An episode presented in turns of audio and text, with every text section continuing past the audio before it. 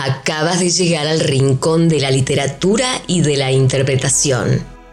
Un lugar donde la literatura y el amor por la interpretación nos une a todos, sin tener en cuenta banderas ni credos. Prepárate, porque has llegado al hogar del Lord Incisus, donde los grandes textos cobran vida. Yo soy Karina Andrada y les doy la bienvenida a nuestro hogar. Bienvenidos, bienvenidas. Comenzamos.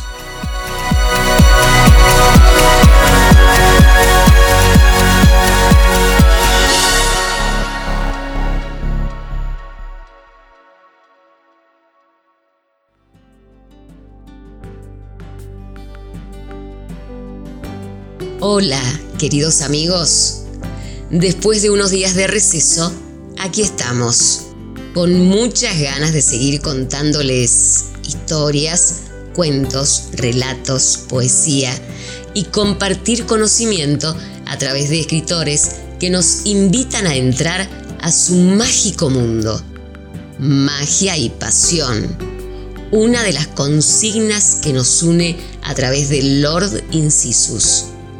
Hoy vamos a entrar al mundo de Jell Askilsen, que es uno de los grandes maestros actuales del relato breve.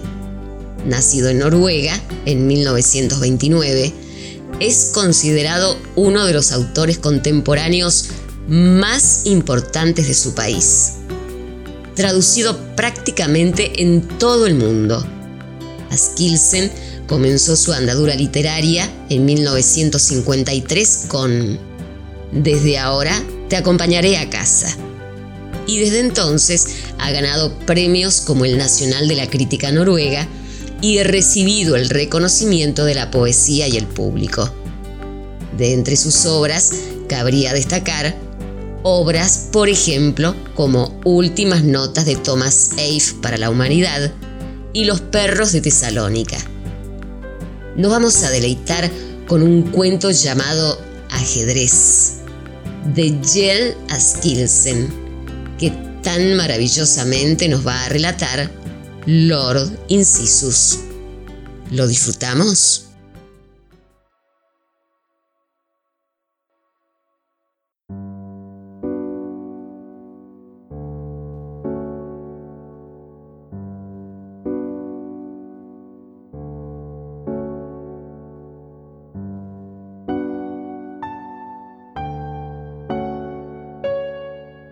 El mundo ya no es lo que era. Ahora, por ejemplo, se vive más tiempo. Yo tengo ochenta y muchos, y es poco. Estoy demasiado sano, aunque no tenga razones para estar tan sano. Pero la vida no quiere desprenderse de mí. El que no tiene nada por qué vivir, tampoco tiene nada por qué morir. Tal vez sea ese el motivo.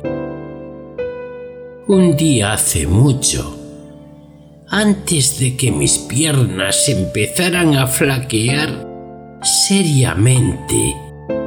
Fui a visitar a mi hermano. No lo había visto desde hacía más de tres años, pero seguía viviendo donde fui a visitarlo la última vez. Sigues vivo. Dijo, aunque él era mayor que yo me había llevado un bocadillo y él me ofreció un vaso de agua. La vida es muy dura. Dijo. No hay quien la aguante. Yo estaba comiendo y no contesté. No había ido allí a discutir. Acabé el bocadillo y me bebí el agua. Mi hermano miraba fijamente hacia algún punto situado por encima de mi cabeza. Si me hubiera levantado y él no hubiese desviado la mirada antes, se habría quedado mirándome directamente. Pero sin duda la habría desviado. Mi hermano no se encontraba a gusto conmigo.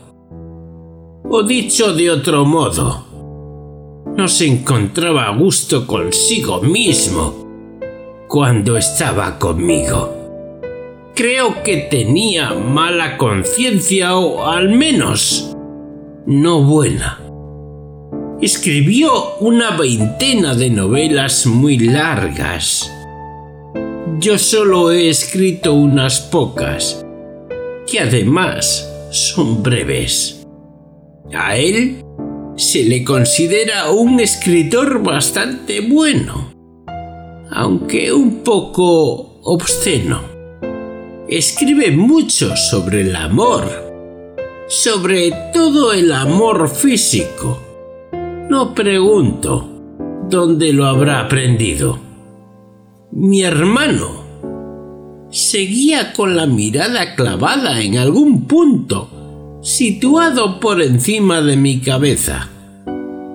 Supongo que se sentía en su derecho por las veinte novelas que tenía en sus nalgas fofas.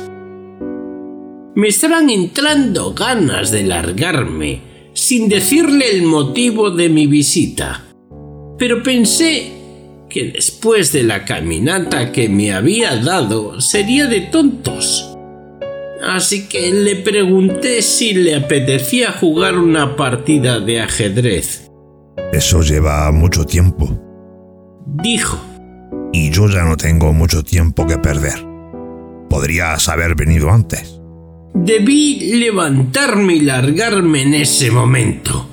Se lo habría merecido. Pero soy demasiado cortés y considerado. Esa es mi gran debilidad. O una de ellas. No lleva más de una hora, dije. La partida sí pero a eso habría que añadir la excitación posterior o el cabreo si la perdiera. Mi corazón, ¿sabes? Ya no es lo que era. Y el tuyo tampoco, supongo. No contesté. No tenía ganas de discutir con él sobre mi corazón, así que dije, de modo que tienes miedo a morir. Vaya, vaya. Tonterías. Lo que pasa es que mi obra aún no está concluida. Así de pretencioso estuvo. Me entraron ganas de vomitar.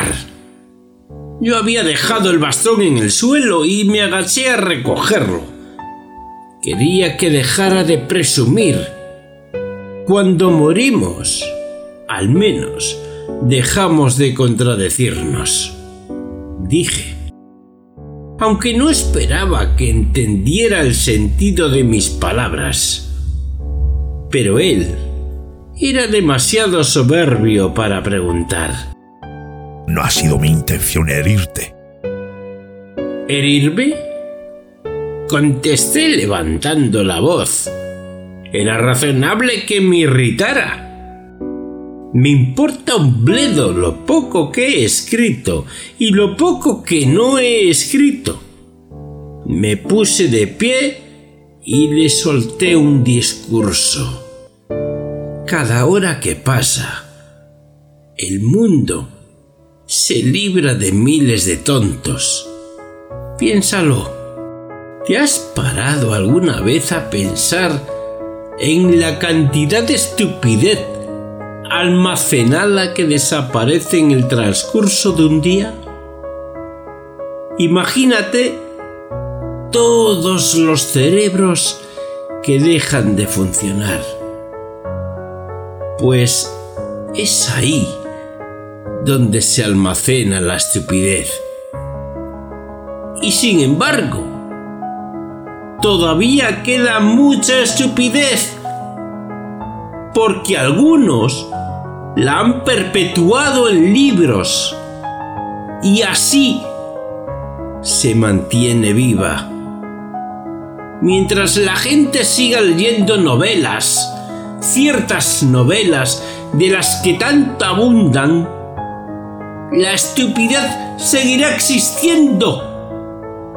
Y añadí, un poco vagamente, lo confieso.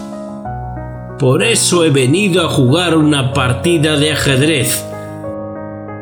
Permaneció callado un buen rato, hasta que hice ademán de marcharme. Entonces dijo, Demasiadas palabras para tan poca cosa, pero les sacaré partido. Las pondré en boca de algún ignorante. Exactamente. Así era mi hermano.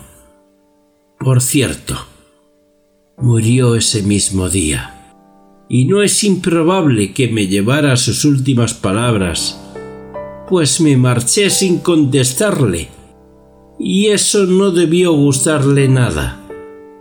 Quería tener la última palabra y la tuvo, aunque supongo que habría querido decir algo más. Cuando recuerdo lo que se irritó, me viene a la memoria que los chinos tienen un símbolo en su grafía que representa la muerte por agotamiento en el acto sexual. Al fin y al cabo, éramos hermanos.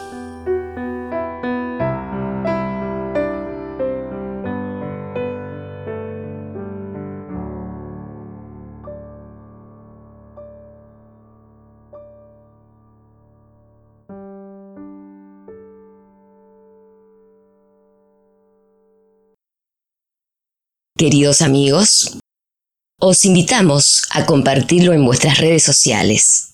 Les recordamos que nos encuentran en Facebook, Instagram y Twitter. Solo tenéis que buscar Lord Incisus. También os recordamos que podéis disfrutar las interpretaciones de Lord Incisus en su página web lordincisus.com, en tu aplicación de podcast favorita y en las distintas plataformas de podcasting como Blueberry, Google Podcast, Stitcher, iTunes, Evox. También os recordamos que podéis poneros en contacto con nosotros a través del formulario de contacto de esta web, lordincisus.com.